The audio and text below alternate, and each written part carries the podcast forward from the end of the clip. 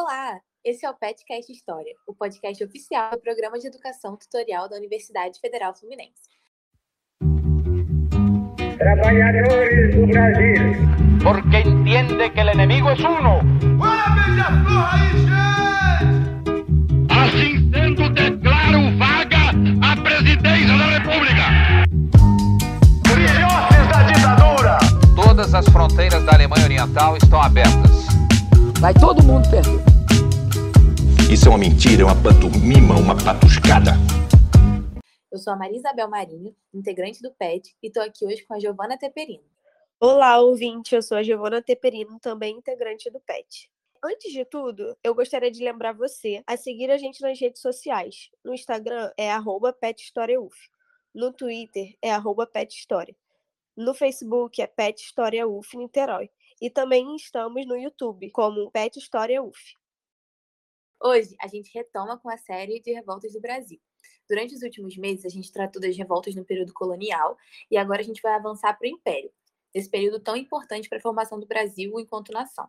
A gente selecionou alguns movimentos para trazer para vocês ao longo dos próximos episódios. Vai ter revolta contra o governo, resistência escravo, fiscalidade, identidade regional e muito mais. Então fica ligado aí que vem coisa boa, hein? Então, para retornar à série, escolhemos um episódio muito interessante e famoso da história do Brasil, a Revolução Farroupilha.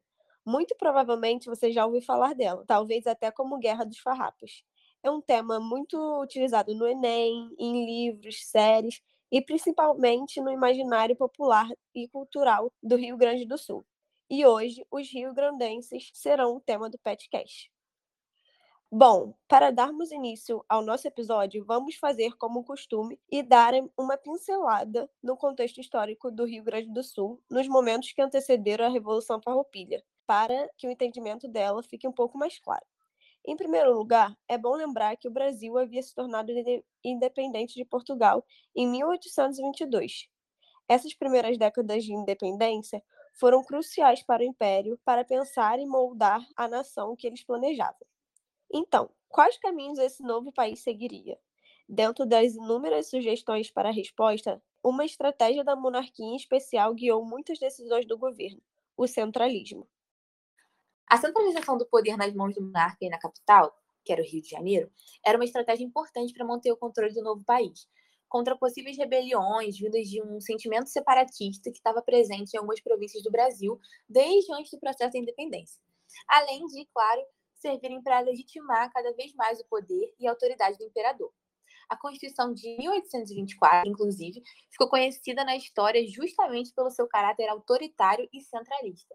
A questão da centralização do poder criava problemas para as províncias mais distantes do Rio de Janeiro, como aconteceu no Rio Grande do Sul em 1835, mas também em outros lugares e momentos no Brasil do Império, né, como a cabanagem no Pará, a sabinada na Bahia e a balaiada no Maranhão. Mas então tá, depois de te mostrar o que estava acontecendo naquela época, vamos entender o que eram esses movimentos gerados pela centralização, mais especificamente no Rio Grande do Sul. Quais que eram as tensões entre os gaúchos e o Império? Por que estavam tendo esses descontentamentos? Então, esse é aquele período em que a exportação do café era a principal fonte de economia do país, e basicamente todos os holofotes estavam centrados nele. E é aí que começa um dos problemas. No Rio Grande do Sul, a economia que se desenvolvia tinha como base uma pecuária extensiva que era voltada principalmente para o charque. Aliás, não dá para falar em Revolução Farroupilha sem falar do charque, né? Essa produção servia basicamente para a alimentação da escravaria do país, ou seja, a economia rio-grandense se desenvolvia como uma economia periférica em relação à economia central. Guarda essa informação porque vai ser importante. E isso já era uma das consequências do centralismo que estava incomodando o povo do Sul. Porém, não era única. Ao decorrer do tempo, diversas medidas do poder central foram desagradando os rio-grandenses. Uma delas era a nomeação do presidente da província gaúcha a ser feita pelo Rio de Janeiro, e esse, após ser nomeado, também tinha que governar segundo os interesses da aristocracia cafeeira, distanciando econômica e politicamente dos interesses da oligarquia gaúcha. Outra grande insatisfação desse povo com a coroa foi a questão do desejo de expansão que o império tinha. Aí você se pergunta, mas por que eles se incomodavam com essa expansão? Então, é porque esses interesses expansionistas transformavam a província em campo de batalha permanente contra os vizinhos platinos, como Uruguai, Argentina e Paraguai. E, além de gerar mortes, cansaço, de viver em guerra, ainda gerava graves prejuízos para a produção rio-grandense.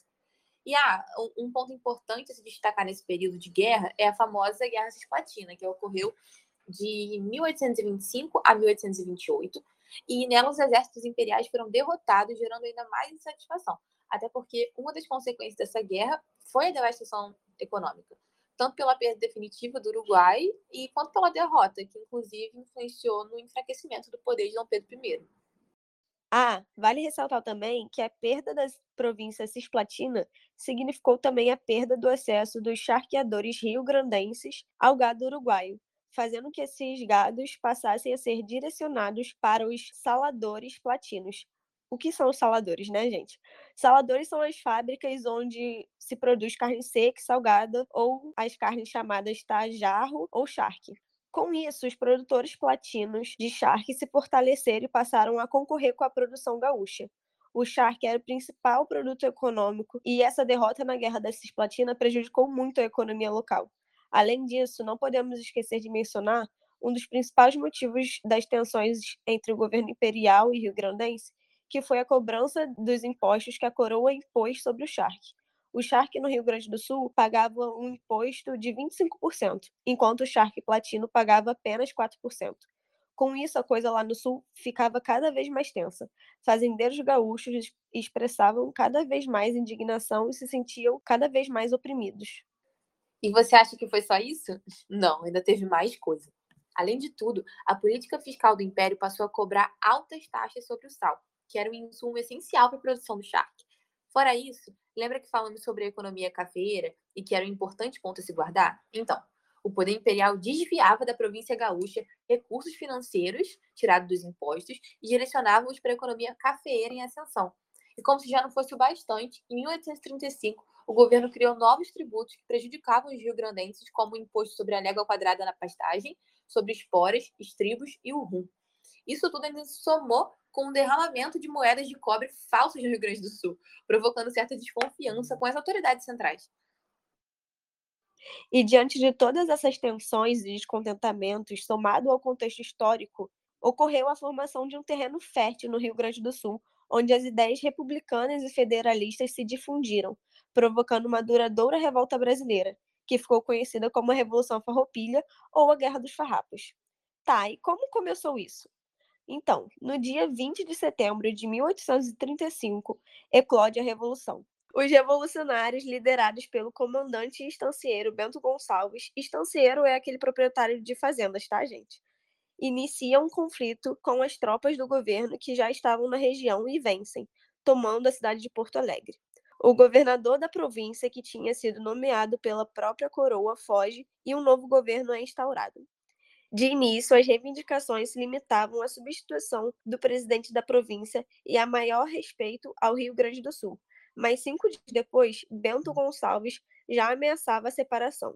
Os farroupilhos vão se expandindo pelo resto da província, porém eles não tinham o apoio total de pequenos proprietários e alguns comerciantes. E sem esse apoio, foram expulsos de Porto Alegre pelas tropas imperiais. E aí, no dia 11 de setembro de 1836, no campo de Menezes, os revoltosos proclamam a independência da República Rio-Grandense, com sede em Piratini, já que eles haviam perdido o domínio de Porto Alegre. Ah, e se você ouvir alguém falando República de Piratini, é um outro nome que se dá para a República Rio-Grandense.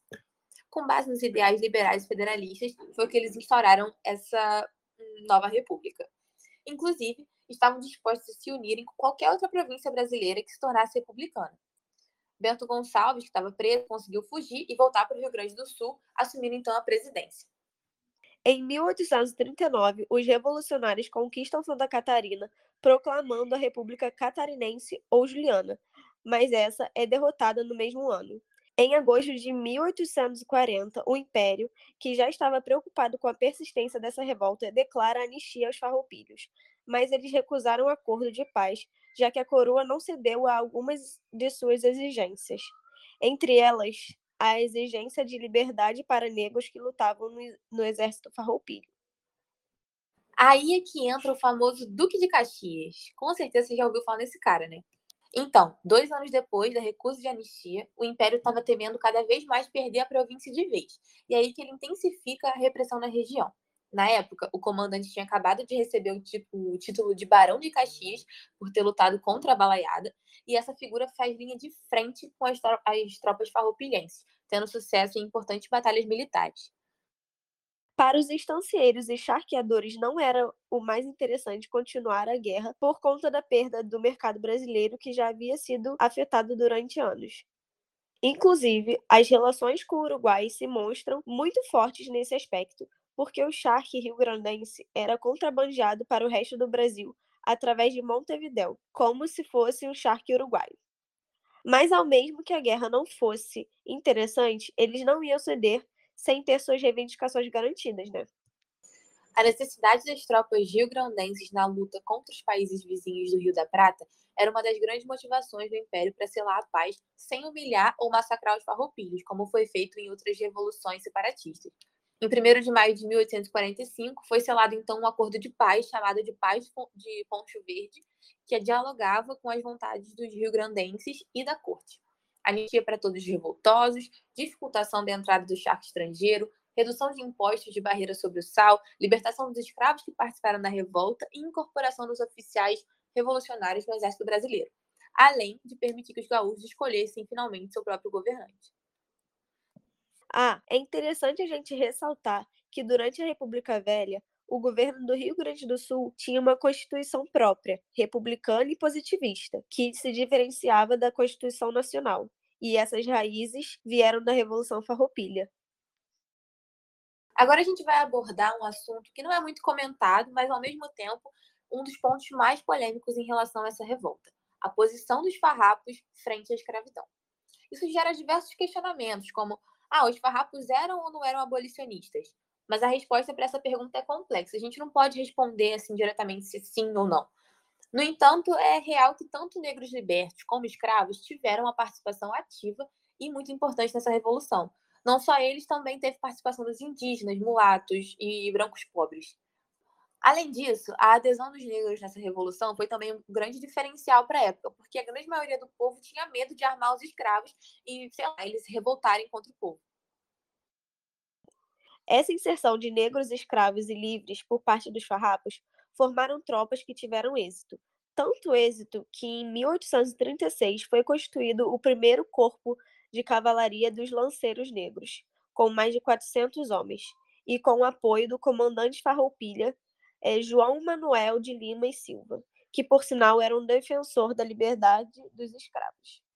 Esses lanceiros negros tiveram grande importância na expedição à Laguna, e esse evento influenciou positivamente na constituição da República Juliana, aquela lá em Santa Catarina.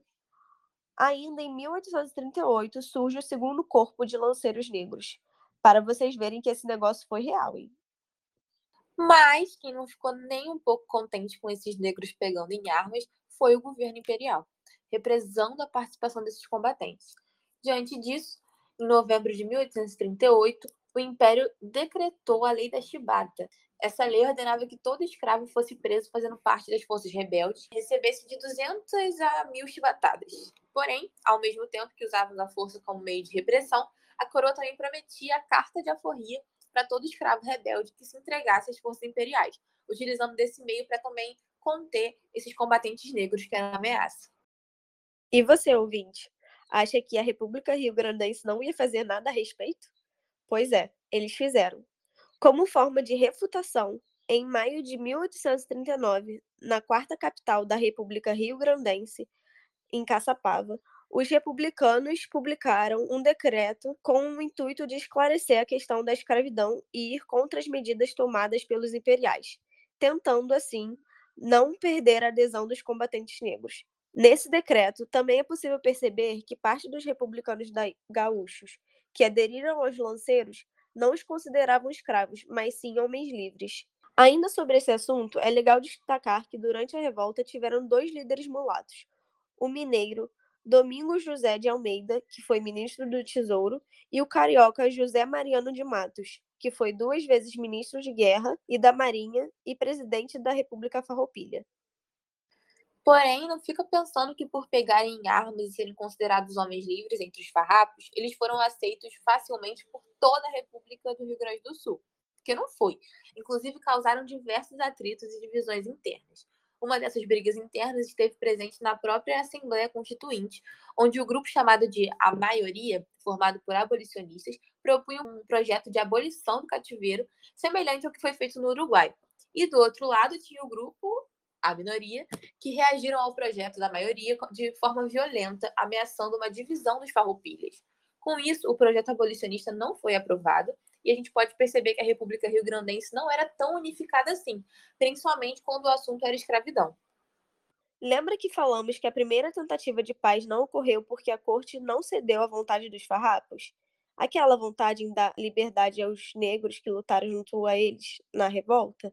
Então, sem chegarem num acordo do que fazer com esses homens negros e com medo de deixá-los livres num país escravocrata, na madrugada do dia 14 de novembro de 1844, os lanceiros negros foram atacados de surpresa e dizimados pela tropa imperial, comandada pelo coronel Francisco Pedro de Abreu. Esse acontecimento ficou conhecido como Combate dos Porongos ou Massacre dos Porongos. E os negros que ainda sobraram foram desarmados e afastados da província. Com isso, podemos refletir que essa elite proprietária de terras teve sim sua importância nessa revolta, mas outros grandes protagonistas dessa luta é, e que não tiveram seu espaço devido na história foram os negros, os indígenas, os mestiços e os brancos pobres. Como de costume aqui no podcast, a gente vai concluir trazendo uma análise que nem sempre vem à tona, como essa questão dos negros, por exemplo. Primeiro, é preciso que você, ouvinte, entenda que todo texto histórico é uma representação, fruto de uma construção histórica que reflete o ponto de vista daquele que o relata. E não fui eu que disse isso, não. Foi a historiadora Helenice Rodrigues da Silva. Tendo isso em mente, o que, que faz sentido? A gente tem que analisar a história da Revolução Farroupilha de acordo com quem a construiu, porque ela vai refletir o ponto de vista desse grupo social. Pois é, no primeiro momento pós-revolução, os escritos tratavam dela como uma maneira pejorativa, sem sentido, ou até mesmo sem fundamento. Isso porque, dentro do contexto monárquico, não era interessante retratar as histórias das revoluções de maneira positiva, né? A gente chama isso de história dos vencedores. É, quando um lado que obteve sucesso no episódio em questão o relata de maneira parcial. Mas lá para o final do século XIX, quando começam a surgir movimentos pró-republicanos, surgem obras que definem o movimento como legítimo. Alfredo Varela, que é um dos maiores historiadores sobre a Revolução, desenvolveu suas obras com base nos escritos de um dos, de um dos líderes da Revolução, o Domingos José de Almeida, que a gente já citou lá em cima, que era mulato, inclusive. Então aí já fica claro para a gente que a história muda de perspectiva. Não é mais construída pelos vencedores, e sim do ponto de vista de dentro da, da própria rebelião. E um outro exemplo de construção da memória histórica, baseada na conjuntura política, é durante a Era Vargas, quando passam a negar o caráter separatista dos farrapos para poder afirmar uma brasilidade, um patriotismo inerente a todo o território do Brasil. De qualquer maneira, a farroupilha ganha uma grande importância para a memória do Rio Grande do Sul devido à necessidade de construção de uma identidade regional. E mesmo que durante as diferentes conjunturas políticas e históricas as análises sobre a farroupilha se multipliquem com diferentes visões, as obras que a narram como um ato heróico de bravura, contra as repressões do Império serão sempre exaltadas e reproduzidas pela cultura rio-grandense. Então é isso, ouvinte. A gente vai ficar por aqui. Essa foi primeira, o primeiro episódio da segunda fase de revoluções, né? Agora estamos, estamos fazendo sobre revoluções do Império. Espero que vocês tenham gostado e que fiquem aí para os próximos que vão vir. Agradeço a presença de vocês. Muito obrigada, pessoal. E não se esqueçam de nos seguir nas nossas redes sociais, como já falei lá no início do episódio. E vamos aos créditos. A apresentação foi por minha conta, Giovanna Teperino e Maria Isabel Marinho. O roteiro, por minha conta também, Giovanna Teperino, Maria Isabel Marinho e Giovanna Vermelinge. A produção é por Giovanna Teperino, Maria Isabel Marinho e Giovanna Vermelinge. E a edição pela Juliana Veloso. Obrigada e até a próxima!